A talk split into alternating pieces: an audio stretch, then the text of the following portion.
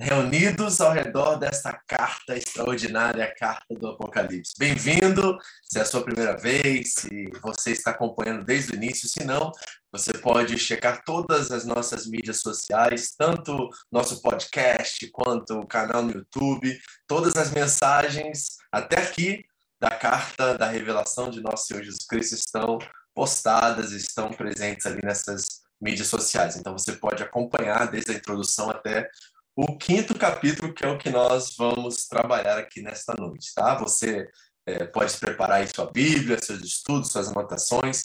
É claro que eu sempre envio, tá? O, o esboço, né?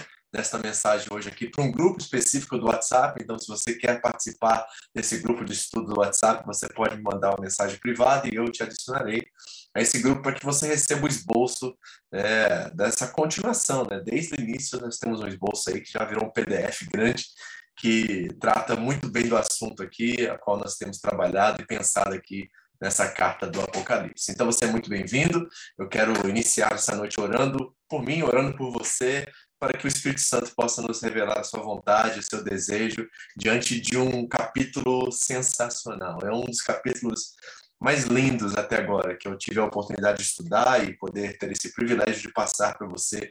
E tenho certeza que você também sentirá essa adoração celestial, que na verdade é uma realidade simultânea, né, de algo que está acontecendo exatamente enquanto nós estamos aqui estudando essa carta. Essa carta também se manifesta de forma espiritual na dimensão onde Deus está. Esse culto que nós vamos ver hoje, ele está ao mesmo tempo sendo realizado na eternidade, na dimensão de Deus habita, e nós queremos realmente copiar.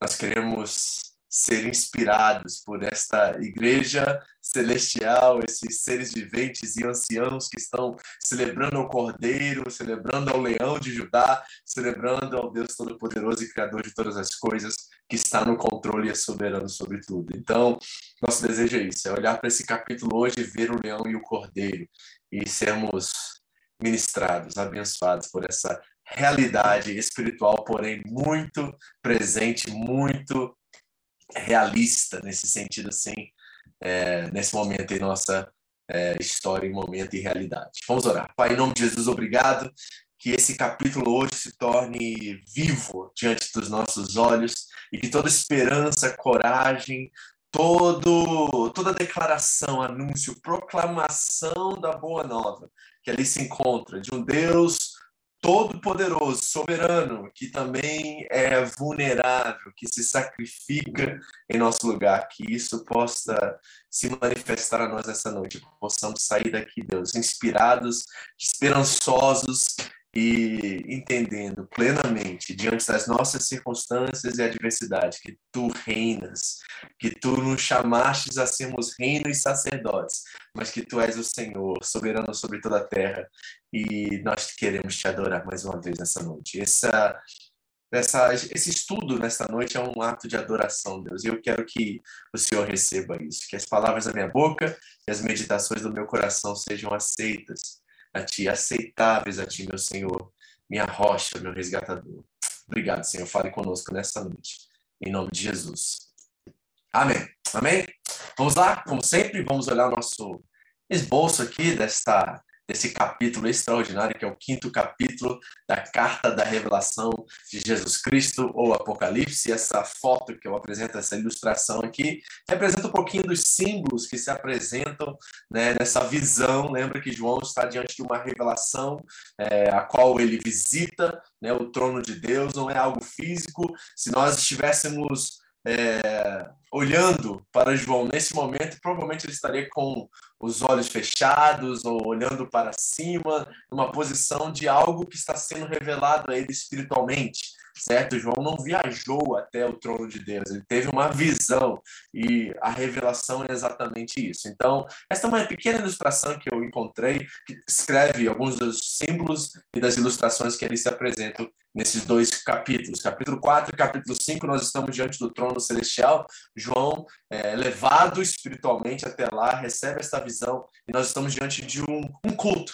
Vamos dizer assim, nós estamos diante de um momento de adoração, a qual algumas é, alguns princípios se revelam a nós que trazem é, primeiro, as sete igrejas na Ásia Menor, essa carta foi escrita para eles, né? foi escrita sobre eles, e nós, de tabela, estamos agora sendo introduzidos, dando, recebemos um convite a participar juntamente com eles. Eles sofrendo, eles sendo perseguidos, e nós, diante desse, desse testemunho, dessas testemunhas, né, como diz o autor da carta aos Hebreus, lá no capítulo 12, diante de tantas testemunhas, nós agora enfrentamos com coragem as circunstâncias, situações dos nossos dias. Muitas delas não são literais, físicas, no sentido de perseguição estatal, como estava acontecendo diante do Império Romano e daqueles irmãos ali no primeiro século. As nossas tentações, as nossas tribulações são de caráter talvez diferente, mas elas são tão intensas e tão verdadeiras, reais, quanto as dos nossos irmãos, certo? Eu creio, na verdade, que é muito mais fácil nos nossos dias deixarmos a fé do que era para eles. A questão deles era uma questão de enfrentar a morte diante da realidade da fé. E para nós é uma questão de como, né? de comodidade, vamos dizer assim, de preferência, de escolher entre uma coisa e outra. Então se tornou muito mais fácil descartar a fé nos nossos dias. E lembre que o Senhor Jesus disse que quando ele voltar, será que haverá fé na terra? E isso é uma pergunta que cabe a todos nós hoje. Será que nós, como igreja, estamos com a mesma coragem, com a mesma ousadia, com o mesmo desejo de representarmos a Cristo com a mesma fidelidade que os nossos irmãos, que nos deixaram esse testemunho, o sangue dos mártires, é de verdade, né? O solo fértil pelo qual a igreja, a qual nós estamos hoje vivendo, ela renasce, ela vive, ela se sustenta. E nós precisamos entender isso. Então, vamos ao texto. Apocalipse capítulo 5, nós vamos ler todo o capítulo, certo? É a segunda vez que nós estamos diante do trono, e aqui é uma sequência de visões que João experimenta. Então acompanhe comigo, diz assim a palavra de Deus: olha. Então vi na mão direita daquele que está sentado no trono, no livro, em uma forma de rolo, escrito de ambos os lados e selado com sete selos. Vi um anjo poderoso, proclamando em alta voz: Quem é digno de romper os selos e de abrir o livro? Mas não havia ninguém nem no céu e nem na terra, nem debaixo da terra, que pudesse abrir o livro ou sequer olhar para ele. Eu chorava muito, porque não se encontrou ninguém que fosse digno de abrir o livro e olhar para ele. Então, um dos anciãos me disse: Não chore, eis que o leão da tribo de Judá, a raiz de Davi, venceu para abrir o livro e os seus sete selos. Aí João vira e quando ele vira para olhar o leão da tribo de Judá, né, a autoridade, o poder, a majestade do rei, ele olha e viu um cordeiro que parecia ter estado morto em pé no centro do trono, cercado pelos quatro seres viventes e pelos anciãos. Ele tinha sete chifres e sete olhos, que são os sete Espíritos de Deus enviados a toda a terra. Já vimos essa figura antes, né? Ele se aproximou e recebeu o livro da mão direita daquele que estava sentado no trono. Ao recebê-lo, os quatro seres viventes e os vinte e quatro anciãos prostraram-se diante do cordeiro. Cada um deles tinha uma harpa e taças de ouro cheias de incenso, que são as orações dos santos. E eles cantavam um cântico novo. Tu és digno de receber o livro de abrir os seus selos, pois foste morto. E com teu sangue compraste para Deus gente de toda tribo, língua, povo e nação. Tu os constituíste reino e sacerdotes para o nosso Deus, e eles reinarão sobre a terra. Aí ele vira de novo. Então olhei e ouvi a voz de muitos anjos, milhares de milhares e milhões de milhões. Eles rodeavam o trono, bem como os seres viventes dos anciãos, e cantavam em alta voz: Digno é o cordeiro que foi morto de receber poder, riqueza, sabedoria, força, honra, glória e louvor. Depois Ouvi todas as criaturas existentes no céu, na terra, debaixo da terra e no mar, e tudo o que neles há, e diziam: Aquele que está sentado no trono e ao Cordeiro, seja o louvor, a honra, a glória e o poder para todo sempre. Lembrou de uma canção? Os quatro seres viventes disseram Amém, e os anciãos prostraram-se e o adoraram. Que figura linda nós estamos vendo aqui de um culto celestial. E sabe, essa experiência, ela precisa ser entendida e decifrada, vamos dizer assim, não como algo futuro e distante, mas como uma realidade simultânea à nossa realidade. Olha o que disse N.T. Wright, que é fundamental na nossa interpretação do que estamos lendo aqui agora, porque a tendência, isso aconteceu no século XIX para cá, do século XX, dentro da igreja moderna e contemporânea, foi essa, essa situação, vamos dizer assim, esse, esse negócio de colocar esse texto, de colocar essa carta lá no futuro distante e nos esquecermos que João escrevia para sete igrejas na Ásia Menor que enfrentavam um período de grande tribulação e ao mesmo tempo, enquanto eles enfrentam isso e nós enfrentamos as nossas dificuldades, algo acontecendo na dimensão onde Deus habita. Lembrando que eu já ensinei a vocês que nós estamos falando do, da era que, que é e a era por vir. É assim que o judeu entendia essas duas dimensões, como duas dimensões que inter, intercalaram, agora intercederam. Não sei, eu sempre esqueço essa palavra, é uma interseção no sentido assim, né? É, porque a palavra no inglês é intersection, né? Então eles cruzaram, vamos olhar assim, na cruz do Calvário, é, quando Jacó, por exemplo, tem a experiência com os anjos, essas duas dimensões, elas estão constantemente né, é, sendo juntas, juntadas, vamos colocar assim, eu estou tentando achar a palavra aqui, eu nunca consigo achar, mas elas se juntam e se unem em vários momentos durante a história da redenção, durante toda a Bíblia Sagrada, e aqui, nesse momento agora, lá em Pátimos, enquanto João está tendo essa visão novamente, esse portal espiritual se abre e João consegue enxergar não só a realidade atual das igrejas na Ásia Menor, mas ele enxerga o que está acontecendo simultaneamente lá na eternidade, na dimensão onde Deus habita. Olha o que diz N.T. Wright. O que estamos testemunhando nos capítulos 4 e 5. Então, não é o estágio final nos propósitos de Deus. Esta não é uma visão do céu final, visto como local de descanso final do povo de Deus. É sim a admissão, ou seja, João entra no céu como está no momento. Então, enquanto as igrejas estão sofrendo perseguição, João, no mesmo momento, simultaneamente, está enxergando a realidade celestial.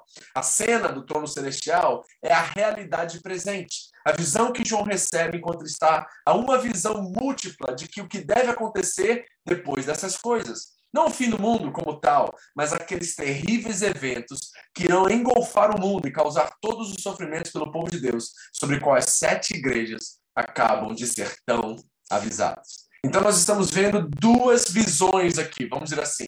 Uma é terrena, natural, igreja sofrendo dentro de um contexto de um império opressor que as domina.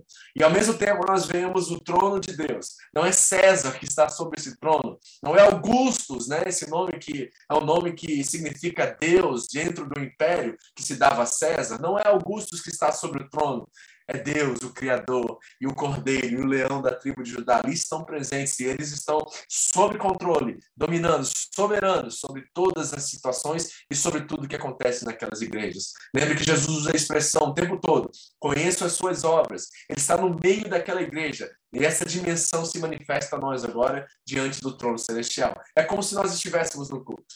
E eu quero dizer a vocês algo que é de extrema importância como igreja, que é o seguinte: Todas as vezes que nós levantamos nossas mãos, todas as vezes que nós também, aqui na nossa realidade circunstancial, atual, contextual, levantamos nossas mãos, cantamos, adoramos a Deus, essa experiência múltipla se manifesta mais uma vez. A realidade celestial e a realidade terrena se unem mais uma vez. É por isso que nós não podemos deixar de expressar nossa adoração, nosso louvor, de fazer com que esses momentos que nós temos, enquanto nós cultuamos a Deus, nas nossas celebrações dominicais, aos sábados, enquanto nós estamos reunidos diante de Deus, elogiando e cantando hinos a Ele, nós precisamos lembrar que é algo que é, reflete uma realidade celestial. É o que aconteceu aqui. Nós vimos três canções aqui enquanto nós lemos Apocalipse capítulo 5. Cada um deles tinha uma perspectiva de alguém que recebia esses cânticos. E nós, quando estamos adorando, nós centralizamos o Cordeiro, nós centralizamos o leão da tribo de Judá, nós centralizamos o Deus Criador de todas as coisas. E aquela realidade celestial agora se torna uma realidade vivida, experimentada pelo povo de Deus na terra.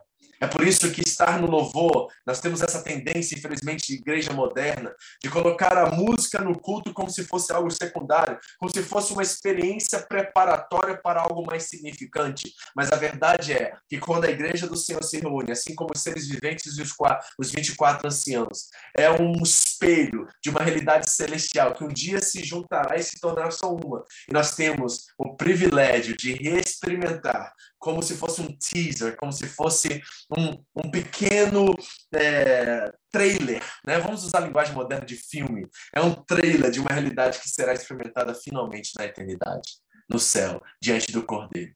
Enquanto nós estamos levantando nossas mãos, Ele está no trono. Enquanto nós continuamos a cantar louvores a Ele, a Jesus, toda a glória, Ele é o centro dessa experiência né, musical, vamos dizer assim, de cântico, de louvor e elogio. Quando Ele é o centro, a realidade céu e terra se tornam uma só realidade e as coisas começam a se manifestar e acontecer.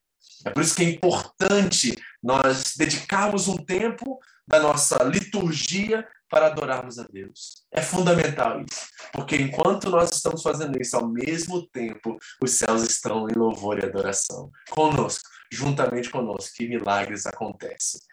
Você está falando de milagres, de curas e sim, também, mas muito mais do que isso é transformação, gente, é metanoia, é uma metamorfose, é uma transformação do nosso ser e nós nos tornamos cada dia mais parecidos com Ele, com Cristo Jesus.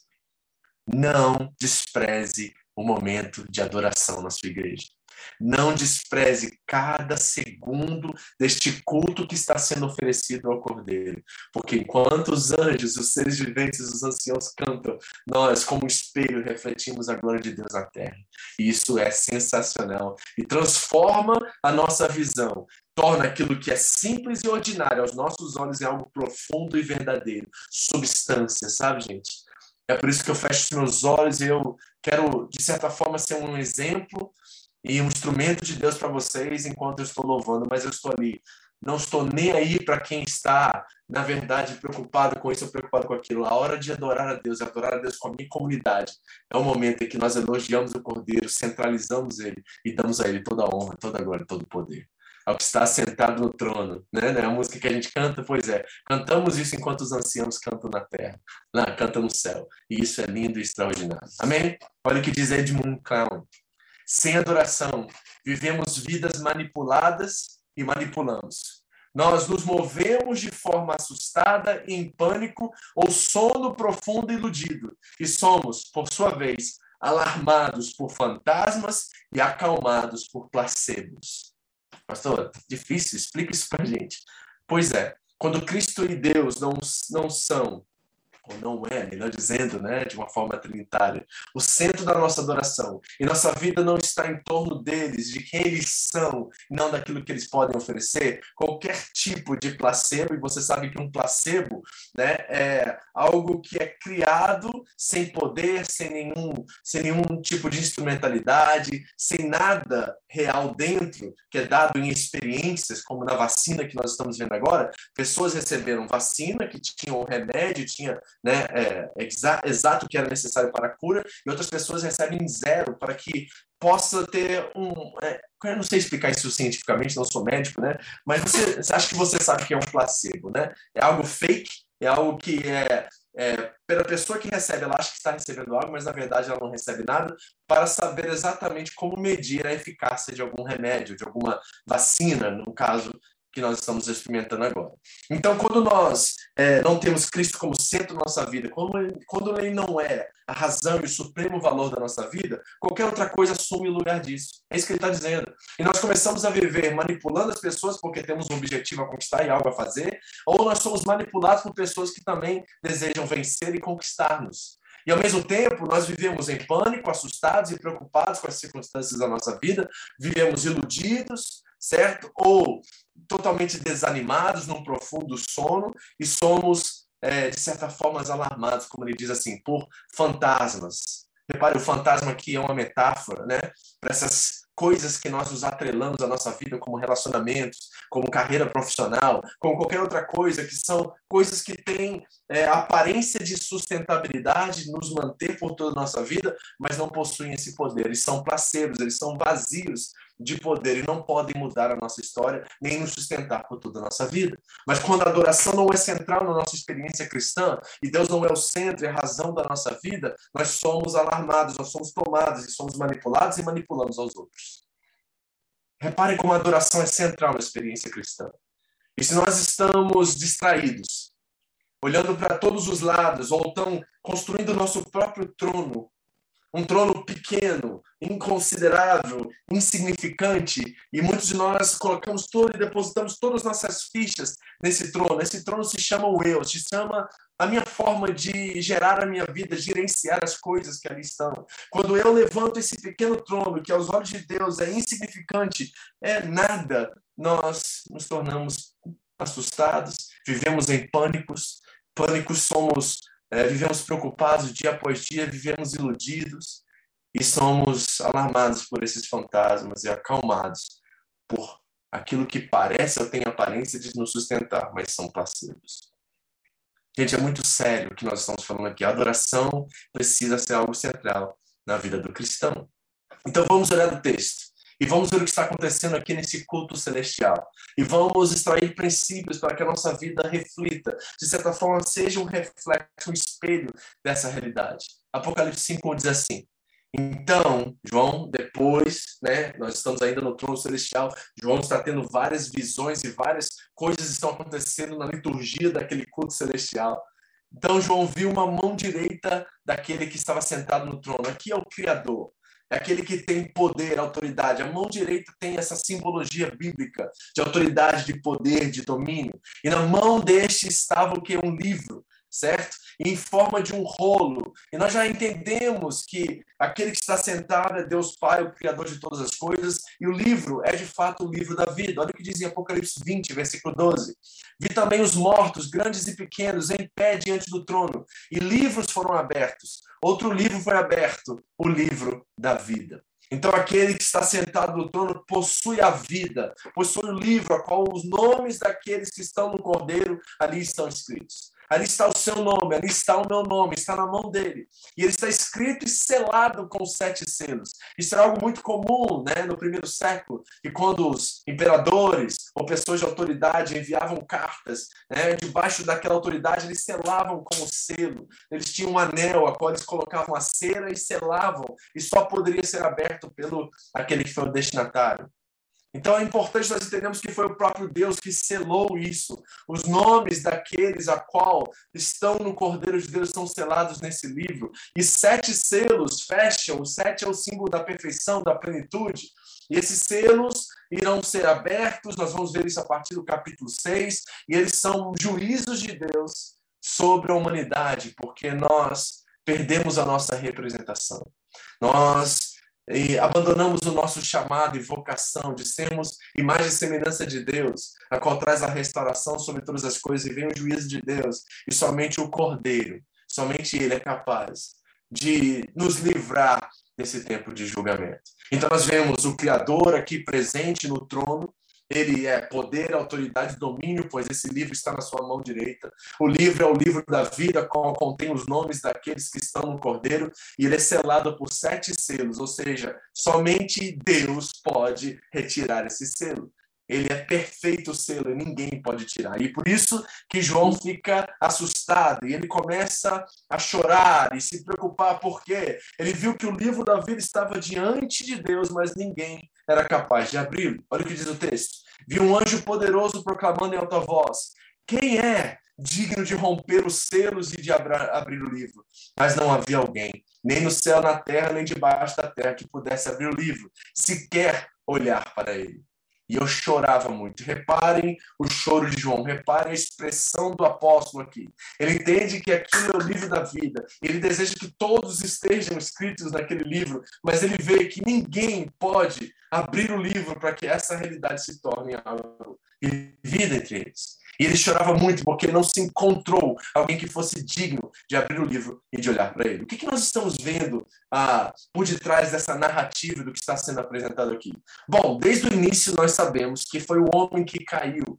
O primeiro casal desobedeceu a Deus e caiu. E o propósito de Deus desde o início era a eternidade, que o homem vivesse para sempre, que o homem tivesse sempre o seu livro, seu nome escrito no livro da vida. Mas por causa da desobediência, Deus buscava alguém que pudesse assumir a representação, assumir o chamado e serem verdadeiros seres humanos como verdadeiros seres humanos devem ser.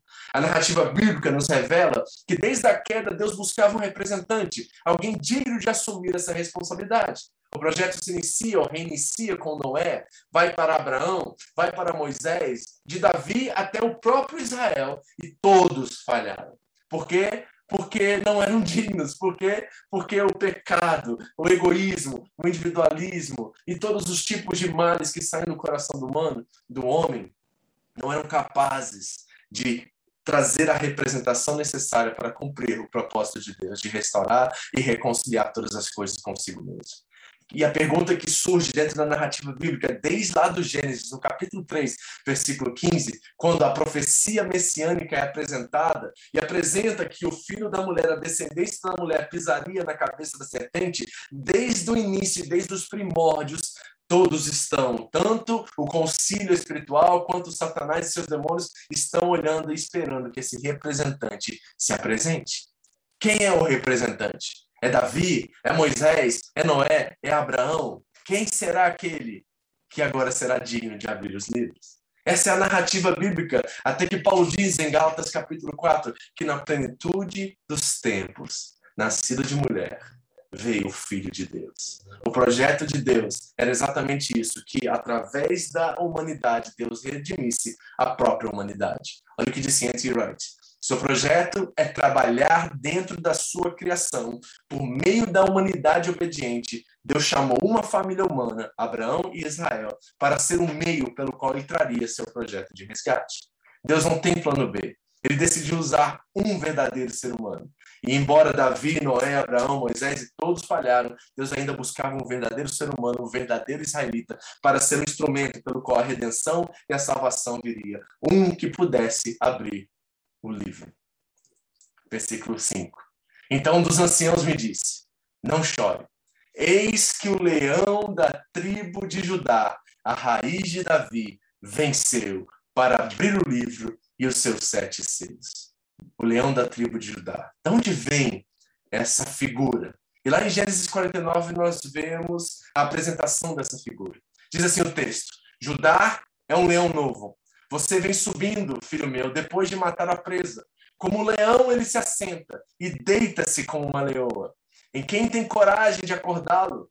Aí olha a profecia. O cetro não se apartará de Judá, nem o bastão de comando de seus descendentes, até que, eis o tempo, até que venha aquele a quem ele pertence, e a ele as nações obedecerão.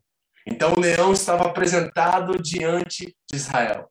Ele seria aquele que seria digno de abrir o livro. Ele seria aquele que viria depois, e a ele as nações obedeceriam. Quem é esse? É o verdadeiro ser humano, é o verdadeiro israelita, é o instrumento de Deus que virá para fazer a diferença na vida dos homens e para trazer a redenção e a restauração necessária.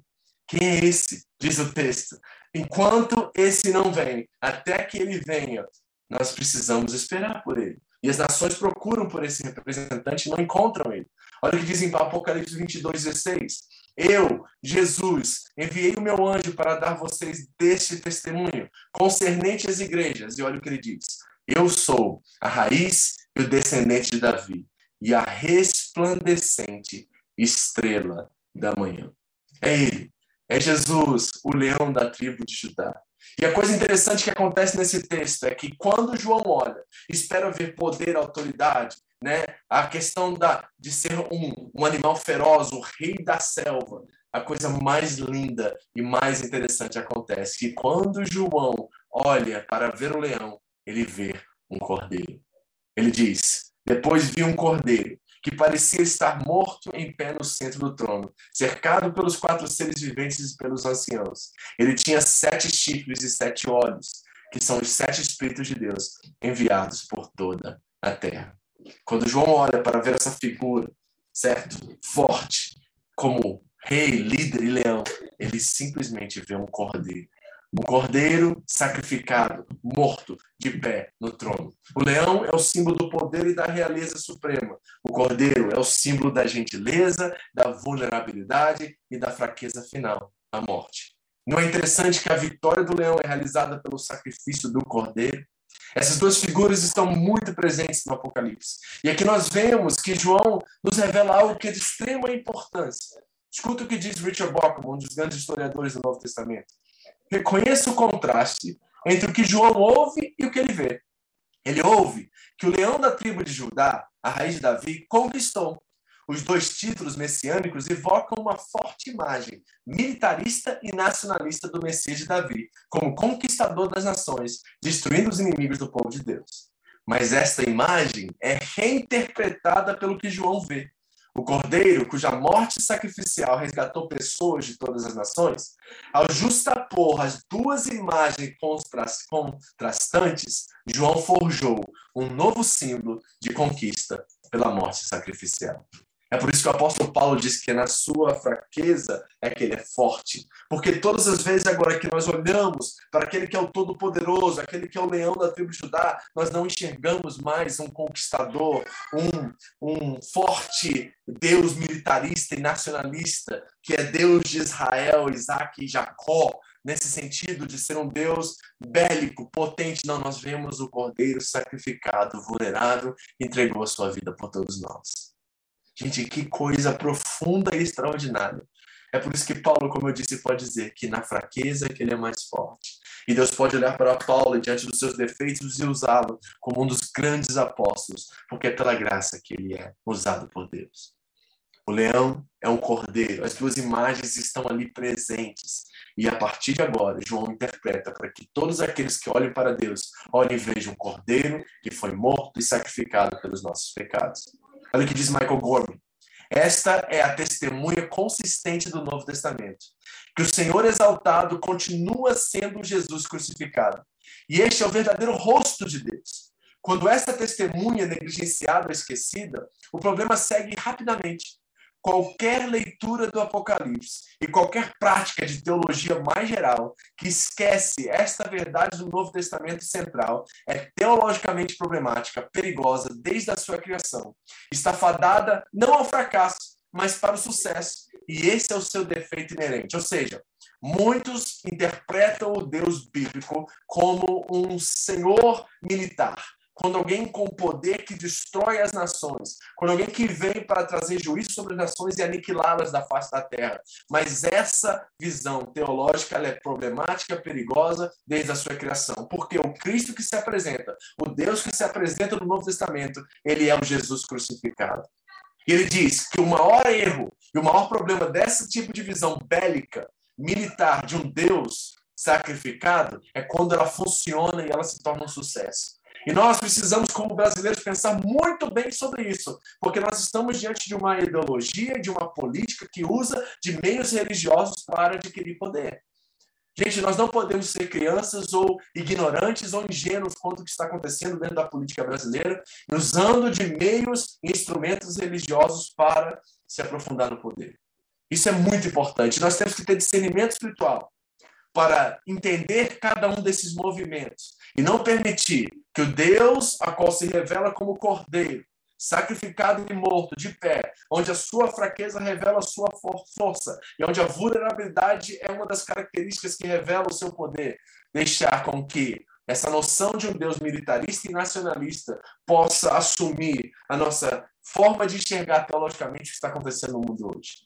Ele continua dizendo assim, ó, os seres humanos, até mesmo os cristãos aparentemente fiéis, muitas vezes querem uma divindade toda poderosa que governará o universo com poder, de preferência em seus termos e com a força quando necessário.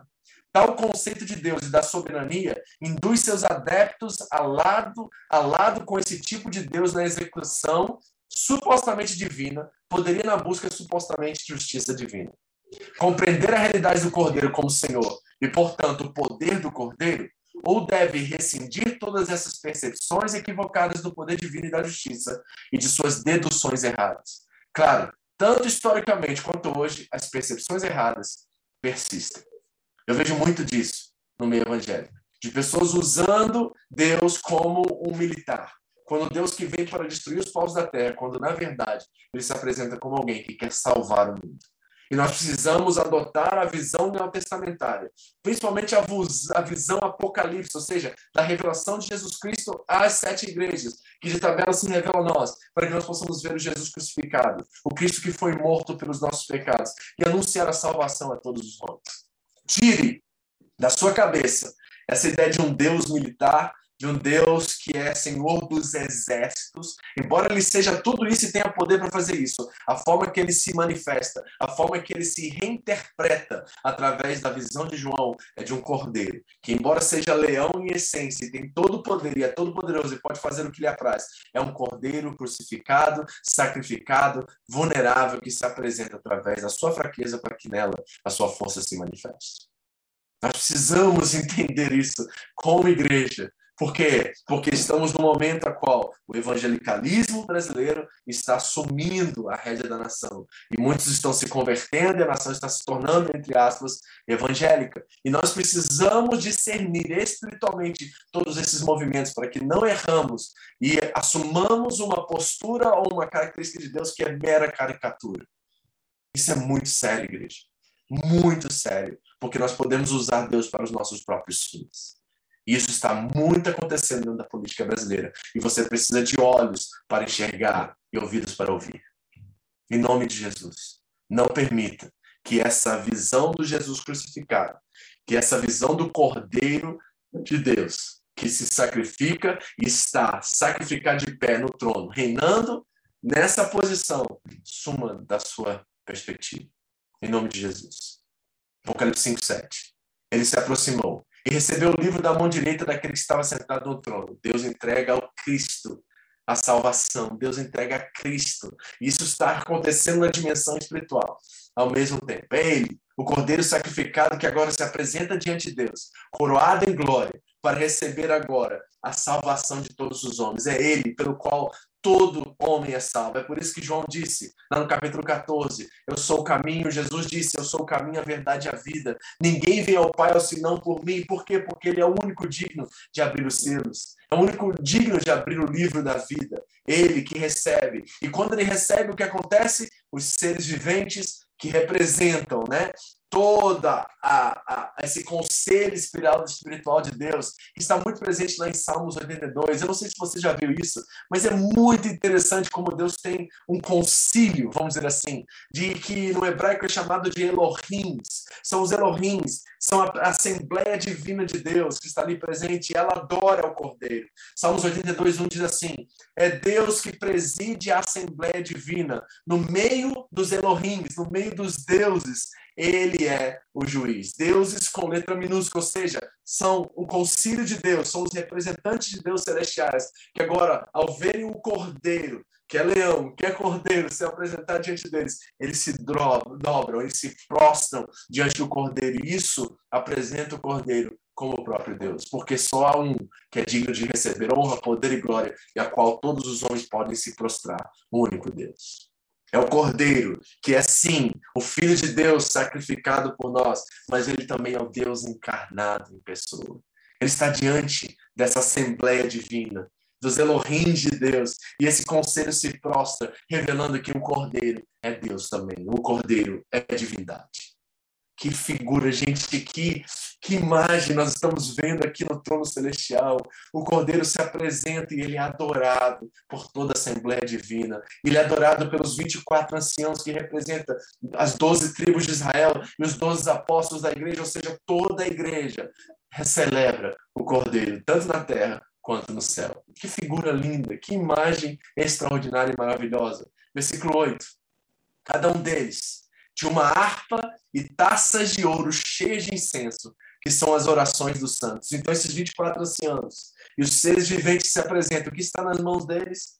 A oração de toda a igreja, a oração de todos nós que estamos aqui, vivendo simultaneamente diante das nossas lutas e perseguições, cada oração sua, cada momento que você se dobrou diante de Deus, diante do Cordeiro, estes anciãos que representam os mortos, os mártires da igreja, aqueles que morreram antes de nós, estão recebendo essa oração. Ou seja, cada oração que é feita aqui, deste lado da eternidade, conta eternamente.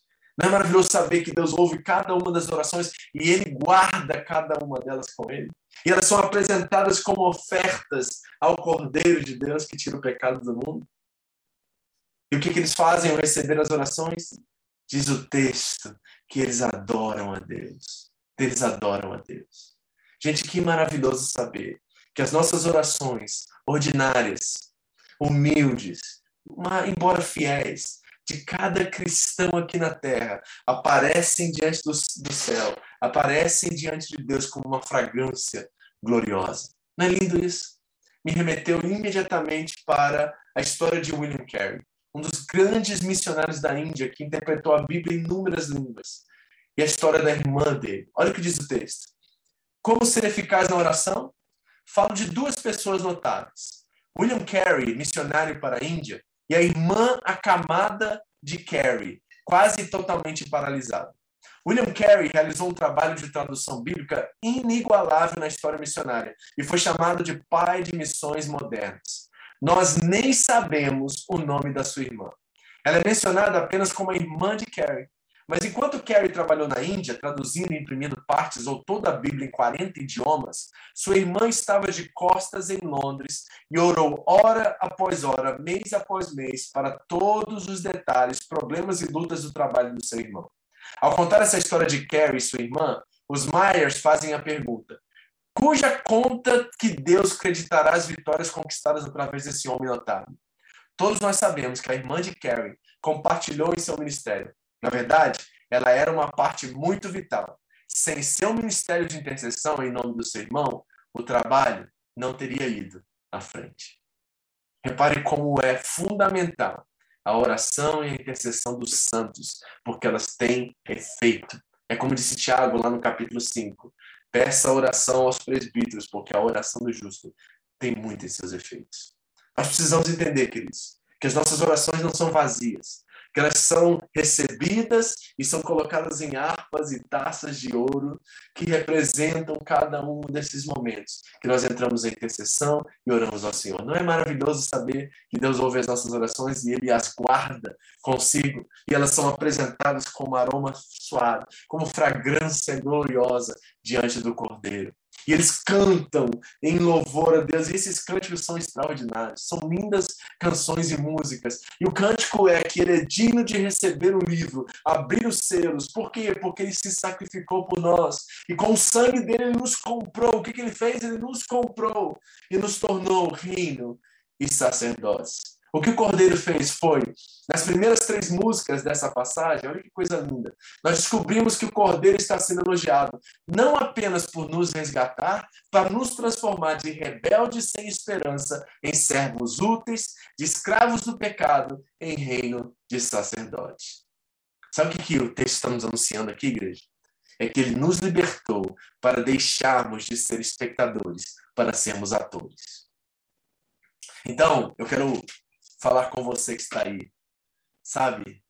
Gostando e apaixonado pela sua salvação. Você que tem aquele feeling, aquele sentimento gostoso de saber que você é filho e filha de Deus, que você não tem dúvida acerca disso, mas que você não é alguém com iniciativa, não é alguém que se tornou um ator na história da redenção e na história da salvação, não só da sua família, mas de todos ao seu redor.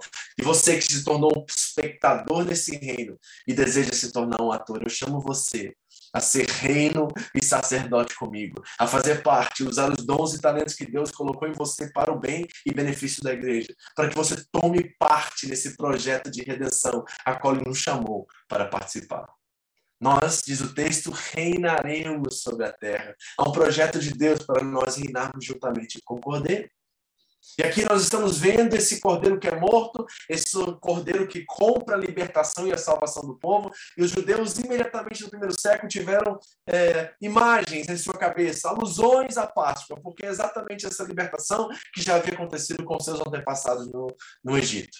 E nós vemos João trazendo essas figuras de novo à mente dos seus leitores, entendendo que, embora o Cordeiro Pascal libertou Israel do anjo da morte, o Cordeiro de Deus que tira o pecado do mundo libertará toda Israel, todo o povo de Deus da morte final.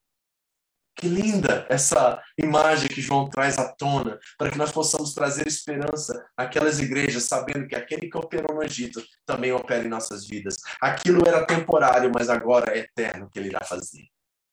É este cordeiro que está diante de nós. E é lindo que essas canções que são aqui é, expressas nesses dois capítulos, nós temos uma no capítulo 4, e ali fala o que Deus fez por nós, e fala de elogia a Deus e canta ao Criador. No capítulo 5, versículo 9, nós temos o que o Cordeiro fez por nós. Depois eu quero que você volte e leia novamente, nós temos aqui a segunda parte aqui nesses versículos. E lá no versículo 12, vai cantar sobre o que nós, unidos a Ele, faremos. Então, repare o progresso da revelação. Deus é o autor e criador de todas as coisas, Ele que nos estabeleceu, Ele que nos fez, nós somos criaturas suas, realizadas em Cristo Jesus para fazermos as obras que Ele preparou de antemão para nós. Efésios 2,10. Certo? Então, Ele é o Criador, Ele é o Senhor do universo, Ele criou todas as coisas e nos fez para a sua glória. E aí o Cordeiro vem e é o representante fiel, o verdadeiro Israel, ele é aquilo que nós não podemos ser, ele é o verdadeiro ser humano, o verdadeiro israelita, o instrumento de Deus para trazer salvação e restauração a todos os homens. Deus Pai, o Criador, o Filho, o Salvador, e aí o que a igreja, através do Espírito, é capaz de fazer quando nós estamos unidos com Ele. Ou seja, de novo, Ele nos libertou para deixarmos de ser espectadores, para nos tornarmos atores na história da redenção. Você tem um projeto, você tem uma função, você tem dons, capacitações, você está pronto, meu irmão, para ser a diferença e anunciar essa salvação. Você, no Cordeiro, agora é um instrumento de Deus para trazer redenção a todos os povos através da boa notícia, o, o evangelho do reino de Deus. Não é interessante saber que diante desse culto celestial, nós temos uma parte nisso tudo, que não é somente sobre Deus, é centralmente sobre Deus e o Cordeiro, mas o Cordeiro, porque ele é humilde, Deus, porque ele é todo-poderoso e ao mesmo tempo é o Cordeiro sacrificado, ele nos chama para entrarmos nessa celebração e junto com eles reinarmos e nos tornarmos reino e sacerdotes. Que Deus humilde nós servimos, que Deus santo, que Deus outro não é o nosso Deus. Ele é outrocêntrico. Ele não é eucêntrico. Não é egocêntrico. Ele é outrocêntrico e ele sempre pensa em nós. Nós somos chamados a fazer parte desse reino e nós reinaremos com ele sobre a terra.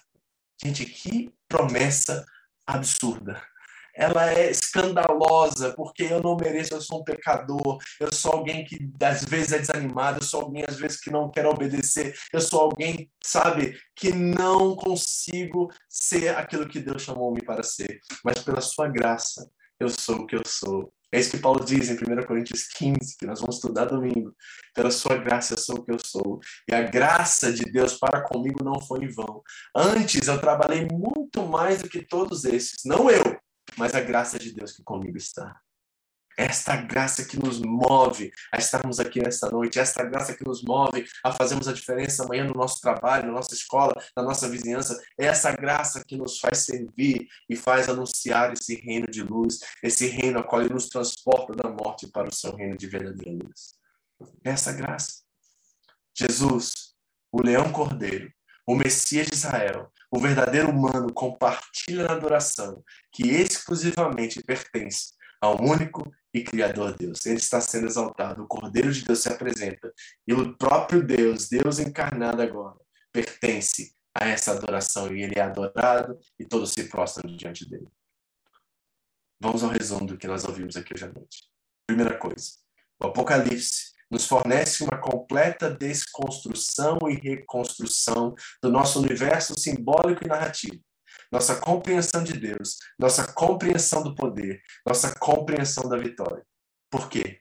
Não César, mas o cordeiro abatido é o Senhor de todos. Reparem a vulnerabilidade. Reparem uma ideia de cabeça para baixo do que é fraqueza. Reparem que esse que é Rei dos Reis, Senhor dos Senhores, o Senhor dos Exércitos, que se apresenta muitas das vezes no Antigo Testamento, agora é o leão, é o cordeiro, é aquele que é abatido e é Senhor soberano sobre todos. Não é César que João está dizendo aos irmãos ali no primeiro século. Não é o Império Romano que domina, que age pela injustiça, que é discriminatório contra vocês. Não, não, não. É o Deus soberano, justo e perfeito, que é o Cordeiro de Deus que tirou o pecado do mundo. O Cordeiro compartilha na identidade divina e reinado. De fato, a visão do Cordeiro abatido é agora a autorrevelação divina definitiva do ser e regra de Deus. Tal como acontece com a declaração de Paulo sobre o Cristo crucificado com o poder e sabedoria de Deus, também para o Apocalipse, o Cordeiro abatido é a revelação do poder e sabedoria de Deus. Ele tem chifres e olhos, ou seja, é o Espírito de Deus que trabalha através dele. Não é por força, diz o profeta, mas é pelo meu Espírito, diz o Senhor dos Exércitos. Reparou? Não é por força, mas é pelo meu Espírito, diz o Senhor dos Exércitos. O Cordeiro abatido agora não é apenas nossa visão central e de centralização, mas também a lente interpretativa através do qual lemos o restante do livro. O julgamento divino e a salvação devem ser entendidos à luz de de fato definidos por a realidade do Cordeiro abatido, que é digno de adoração divina. Quando nós olhamos para Deus e nós interpretamos Deus e nós colocamos as lentes de Deus sobre o seu agir na humanidade nos tempos atuais, nós vemos o Cordeiro de Deus abatido, que se sacrificou e se tornou vulnerável em nosso lugar. É assim que nós enxergamos. E é por isso que Deus é amor, de acordo com o apóstolo João. Porque é exatamente essa compreensão que nós temos que ter. Não de um Deus bélico, não de um Deus que pela força, certo, faz o que deve fazer, mas é um Deus que se sacrifica em nosso favor e por nós. Essa é a visão que temos que ter. Então a pergunta que eu tenho para fazer para você, para a gente fechar nessa noite, diante dessa visão, desse, desse ambiente de adoração, dessa revelação do Cordeiro sacrificado que se apresenta, e os anjos, e os seres viventes, e os anciãos se prostram diante dele. Aquele que é digno de abrir os livros e de selar e quebrar os sete selos, é ele a qual merece honra, glória e poder. É ele que está sentado e agora no trono, juntamente com Deus, Pai Todo-Criador. E eu pergunto a você, de que maneira a revelação de Cristo como Cordeiro de Deus reconfigura a identidade de Deus para você? Será que nós precisamos reinterpretar a nossa visão e a lente pelo qual nos enxergamos Deus a partir do Cordeiro? Segundo, de que maneira Cristo é associado com o poder secular em nossa cultura? Quando você ouve na política, na mídia, sobre Deus, que tipo de linguagem expressa o Deus que se apresenta no Apocalipse para nós? É o Cordeiro? É ele que João olha e é anunciado como leão da tribo de Judá, e ao olhar, repare e vê um cordeiro morto. Um cordeiro que está de pé no trono, mas ele é abatido, é sacrificado pelos nossos pecados. É assim que Deus deseja se apresentar a João, e você não considera que talvez seja assim que ele deseja se apresentar a nós? Que é através da fraqueza que se manifesta o poder desse cordeiro, desse Deus. E nós precisamos estar muito, mas eu digo isso com muita gravidade, gente, muito atentos às caricaturas de Deus que se apresentam no contexto secular hoje em dia. Principalmente quando se envolve com política. Cuidado com expressões de um Deus que coloca você como cabeça e não cauda. Cuidado com clichês e jargões evangélicos que anunciam um Deus matador, um Deus bélico, um Deus que destrói e acaba com os povos, um Deus que não morre em favor dos seus, um Deus que não morre pelos seus inimigos e não nos chama a morrer também por eles. Cuidado. Cuidado com essas caricaturas, porque elas, de certa forma, são, e eu vou falar isso com muita clareza, são blasfêmias, porque revelam um Deus que não se apresenta nas escrituras sagradas a nós. E a pergunta que fica final para nós, como home church agora, como igreja local, e você que nos assiste aí após de outro ministério, eu tenho essa pergunta a fazer a você também. Como pode o caráter litúrgico e musical das visões que nós vimos aqui no capítulo 4 e capítulo 5 moldar a nossa teologia, a nossa liturgia, a nossa forma pastoral e espiritual como igreja? Por exemplo, deixa eu trazer isso de uma forma que seja um pouquinho mais simples. Quando nós celebramos a Cristo domingo após domingo, ou sábado, ou quando, é nossas, quando são nossas reuniões, certo? Que são chamados de cultos, e se, e se são chamadas de cultos, são cultos a quem? Será que Cristo é o centro da nossa expressão? Será que o Cordeiro que está no trono centrado, juntamente com Deus reinando e soberano, e nos tornou reino e sacerdotes, será que ele é a figura central dessa expressão? Na nossa liturgia, ele está no centro? Nas nossas músicas e canções, ele é o centro e ele é a razão e ele é o porquê nós cantamos e fazemos o que nós fazemos? No nosso pastorear, será que nós estamos sempre apontando para Cristo e olhando para ele como nosso exemplo maior, a nosso espelho? E será que é através dele que nós pastoreamos a igreja? Será que a nossa visão espiritual é de uma transformação que nos conforma à imagem dele e faz com que ele seja central em tudo que nós chamamos de expressão religiosa? É o cordeiro a coisa principal? Porque se ele é a coisa principal, nós temos que fazer com que a coisa principal seja a coisa principal. Amados, isso não é capricho. É muito sério o que nós estamos considerando aqui nessa noite, porque se ele é a figura central da adoração celestial, não deveria ser ele também um reflexo dessa verdade? Se nós desejamos experimentar tudo que é espiritual, tudo que é bênção de Deus, não deve ser o cordeiro meio e um instrumento pelo qual nós recebemos tudo isso. Não deve ser ele aquele quem é adorado. Não deve ser ele aquele que nós expressamos em nossas orações como central. Como aquele que já fez tudo que nós precisamos e já não há mais carências, porque já fomos chamados de herdeiros e cordeiros dele. Será que nós não precisamos focar mais nele e tirar tudo aquilo que nos rodeia, os placebos e esses fantasmas que nos assombram, que são os ídolos que tentam assumir o lugar dele na nossa vida? Será que não chegou a hora da gente dizer basta para essas coisas que assumem tempo e lugar em nossas vidas e dar a ele o lugar que ele merece como central em nossa experiência espiritual? A pergunta que eu quero deixar muito claro para você é dele, por ele, para ele todas as coisas na sua vida e a vida eterna e a glória e o poder para sempre. Amém?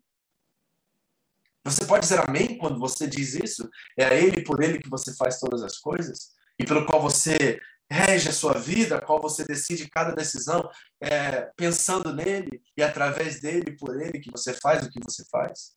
Porque se ele é a figura central do culto celestial, da celebração e adoração no trono, e a Deus a glória é dada através dele, será que nós não precisamos mudar nossas expressões em tudo que nós fazemos? Em nosso casamento é ele que é glorificado, em nossas finanças é ele que é glorificado, em nossa forma de ser igreja, religião é ele que é glorificado, em nosso viver é ele que é glorificado. Temos a mente de Cristo. Considere isso. Considere isso. Pai, em nome de Jesus. Se há alguém aqui nesta noite me ouvindo e acabou de perceber o que eu estou afirmando aqui, é o que nós vimos através desse capítulo que foi deixado para nós.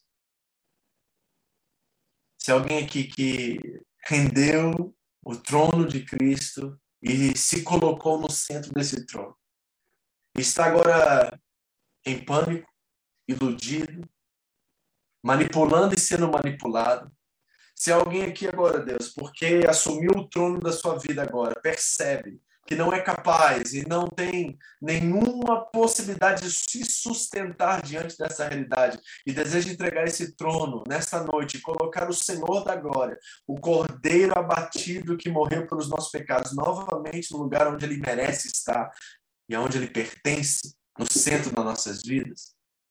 Se tem alguém aqui que reconheceu que esse troninho, que só pode ser enxergado por um microscópio, talvez, Deus que é esse trono a qual nós assumimos o lugar, Deus, esse lugar insignificativo, esse lugar que é um placebo de verdade, um fantasma literal. Se alguém aqui nesta noite, Deus, que deseja entregar esse pequeno insignificante trono e receber o trono da glória e receber o seu lugar como reino e sacerdote nesse reino, Deus, que o Senhor conceda a eles o perdão através do arrependimento e esta graça de novamente, Senhor, ser considerado filho. filha. Pai, perdoa-nos.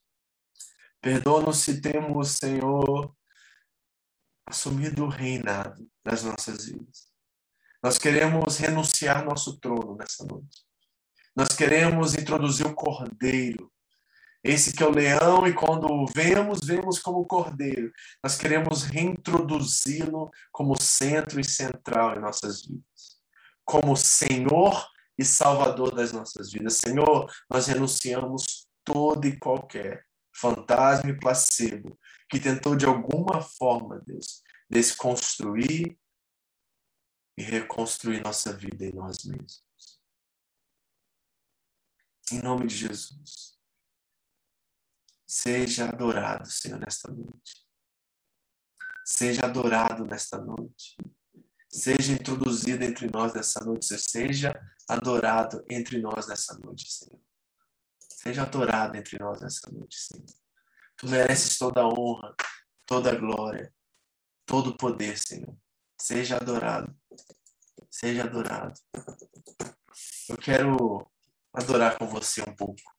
Nós não temos muito tempo para fazer isso.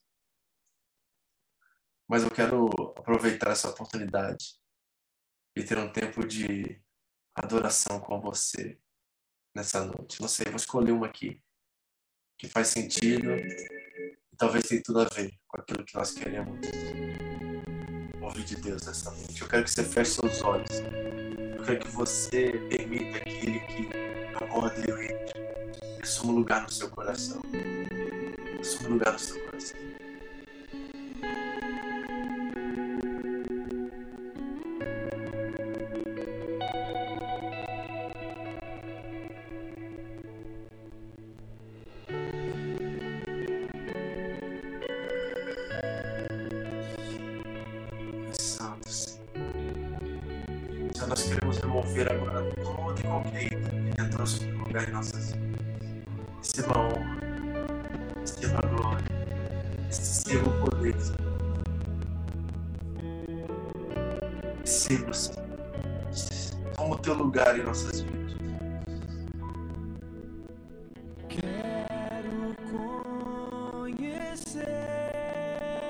Conhecer-te cada dia mais a ti, estar em tua presença e adorar.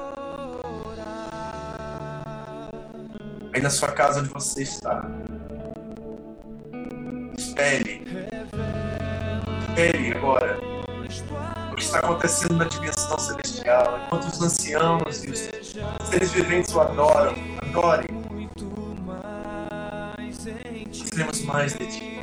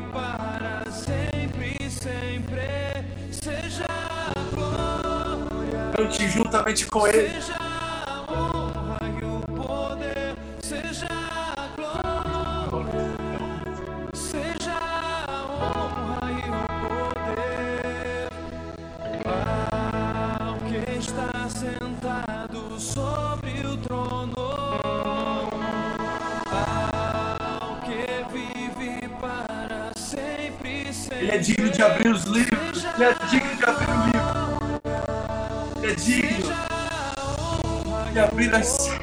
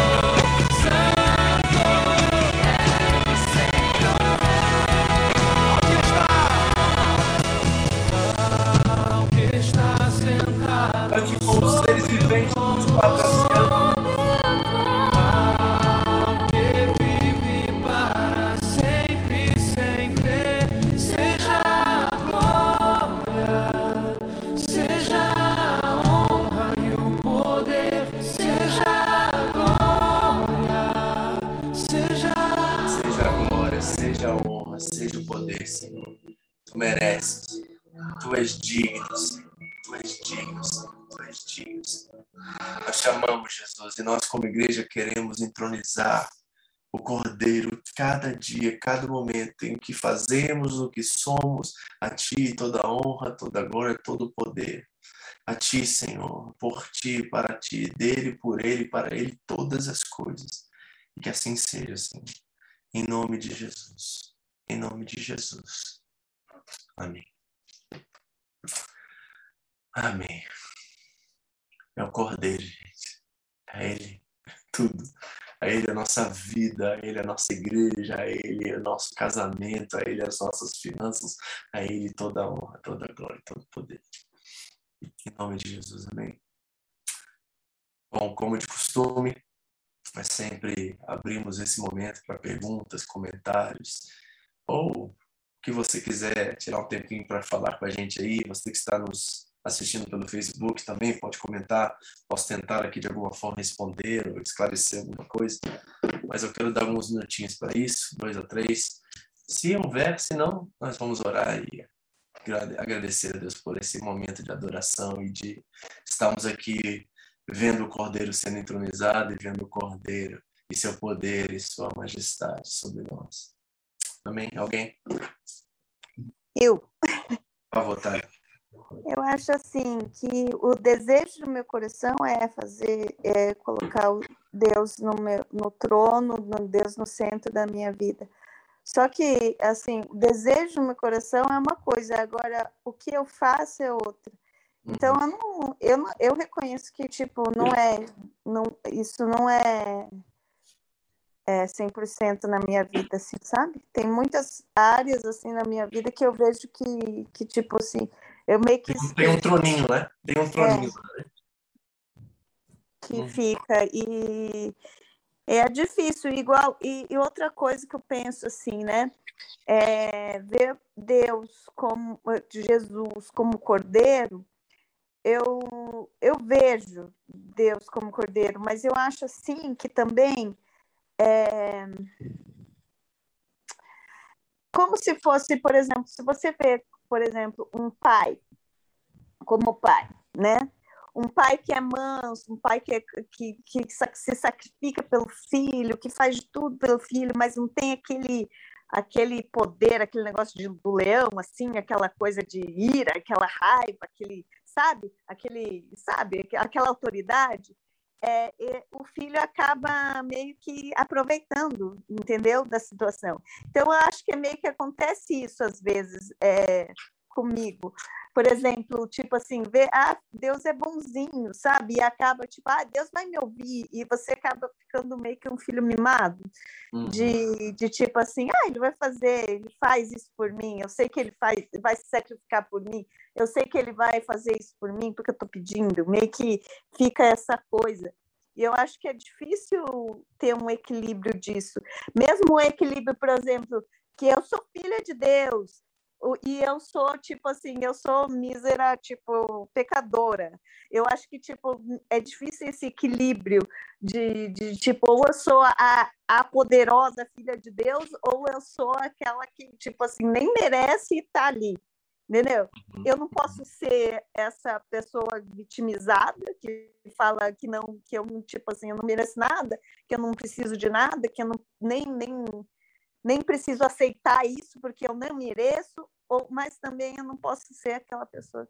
Então é difícil eu ter esse equilíbrio de, de ver Deus só como um cordeiro ou tipo sem tirar o Deus tipo irado, Deus com tipo assim com sede de Isso foi muito impregnado na consciência moderna evangélica, sabe?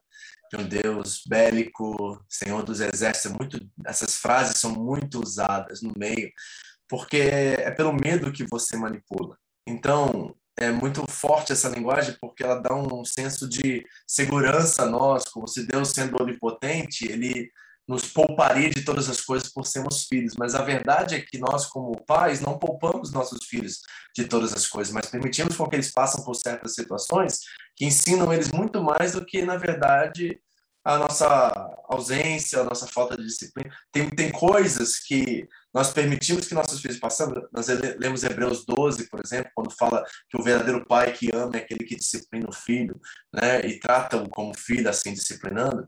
Então, nós temos que entender que, às vezes, essa visão do carrasco está muito impregnada na mente moderna evangélica. Nós precisamos reinterpretá-la, entendendo que o Deus que se apresenta em Jesus Cristo é o Deus do pai, do, do pai pródigo, por exemplo. Que não é um pai, é um pai que permite com que o filho vá e gaste toda a sua herança e está lá de volta esperando ele com braços abertos para que ele seja reconstituído na família. Então, são essas figuras que Jesus apresenta para nós de quem o seu aba é, o seu paizinho é. Não um, é, um militar, não um, um general de um exército que está ali para destruir os judeus por causa da infidelidade, mas o chama e chora por Jerusalém porque eles não entenderam o tempo da sua visitação. É no amor que a gente conquista, não é na força. Mas eu sei que a, a mente contemporânea ela está muito pautada por guerra, por uma visão de um Deus carrasco e, e, Senhor dos Exércitos, muito mais de um Deus de amor, porque temos essa percepção que amar não transforma, mas é o amor que transforma, não é a força. Por isso que ele diz pelo profeta de que não é pela força, é pelo Espírito.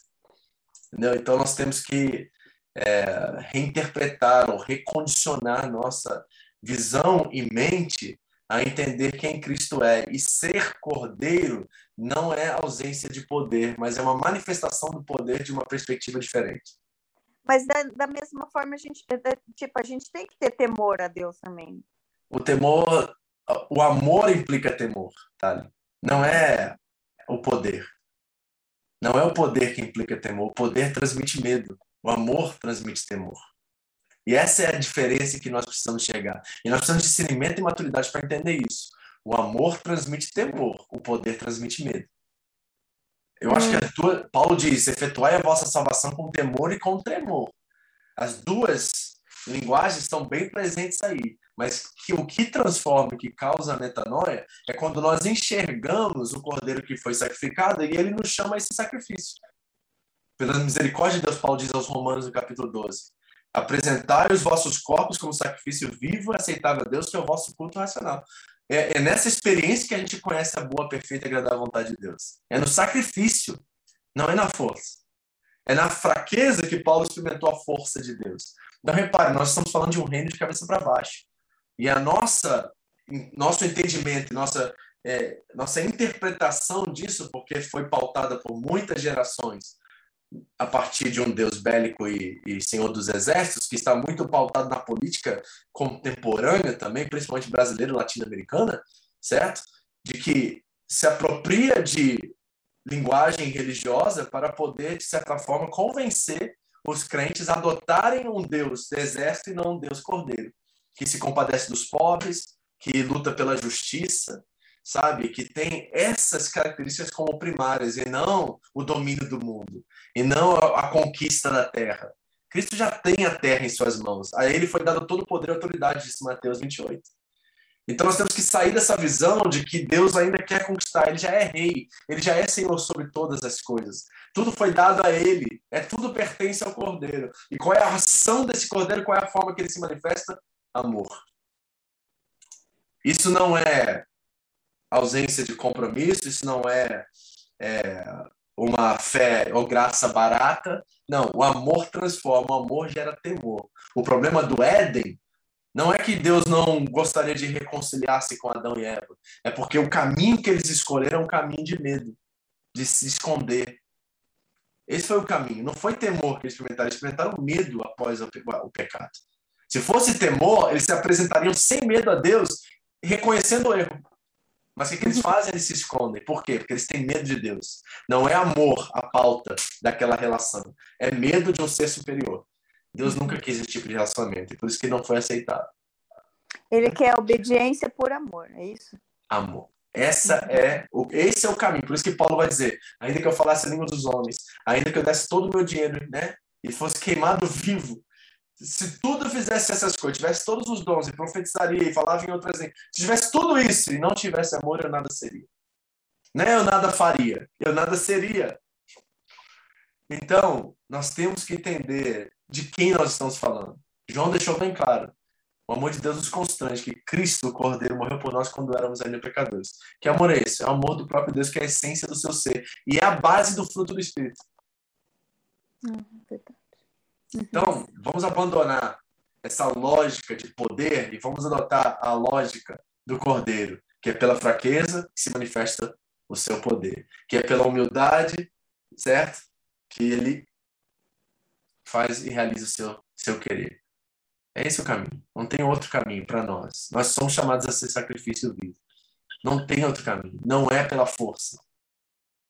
Tá, presta atenção nas, nas nossas experiências como igreja hoje. As igrejas que adotaram uma postura de força perderam a essência. As igrejas que decidiram ser instrumento de Deus através da sua fraqueza são manifestações legítimas desse reino. Então nós precisamos de uma mudança de paradigma, sabe?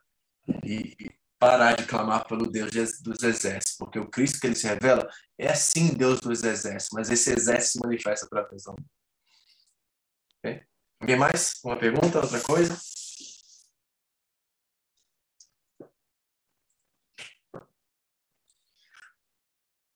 Amém? Bom, vamos orar então. Dá-lhe uma, dá-lhe duas. É chocante, né, gente? Você acabou de ouvir, né? Você não está acostumado a ouvir. Você está acostumado a ouvir. Não, meu irmão, vai para cima que você. Deus é Deus de né? Você é cabeça, você não é cauda. É sempre a lógica do poder. Mas a lógica do cordeiro é, não é a lógica do poder. É a lógica do amor, é a lógica do, da, da entrega, da renúncia, do sacrifício. Sabe por quê? deixa eu parênteses aqui, tá? Sabe por que muitos casamentos são fragilizados ou estão na beira da destruição? É porque estão trabalhando a partir do paradigma do poder. Sabe por que muitos procuram pastores e eu tenho que conversar e falar com muitos casais nos nossos tempos, é porque cada um está tentando ganhar o argumento. Isso é lógica de poder. Cada um está tentando ser certo e o outro errado. Lógica de poder. O caminho do amor é um caminho de auto-sacrifício. É por isso que o discipulado de Cristo é um discipulado do negar a si mesmo. Pegar a sua cruz. E cruz é morte. E seguir a Cristo. É um outro reino, gente. Nós estamos falando de uma outra lógica, de um outro reino.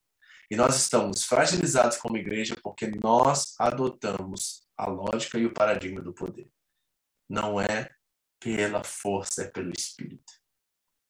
Pai, em nome de Jesus, te agradeço por essa noite. Te agradeço por nos revelar o Cordeiro. Essa a lente e essa interpretação que nós queremos revelar Deus a todos os homens. Ajuda-nos, Senhor, a remover toda caricatura, a remover toda e qualquer dinâmica ou lógica de poder das nossas vidas e a sermos agora o sacrifício vivo e aceitável a Deus, que é o nosso culto racional. Esta é a adoração que o Senhor aceita de um povo que se auto-sacrifica em favor dos outros e também em favor dos seus inimigos.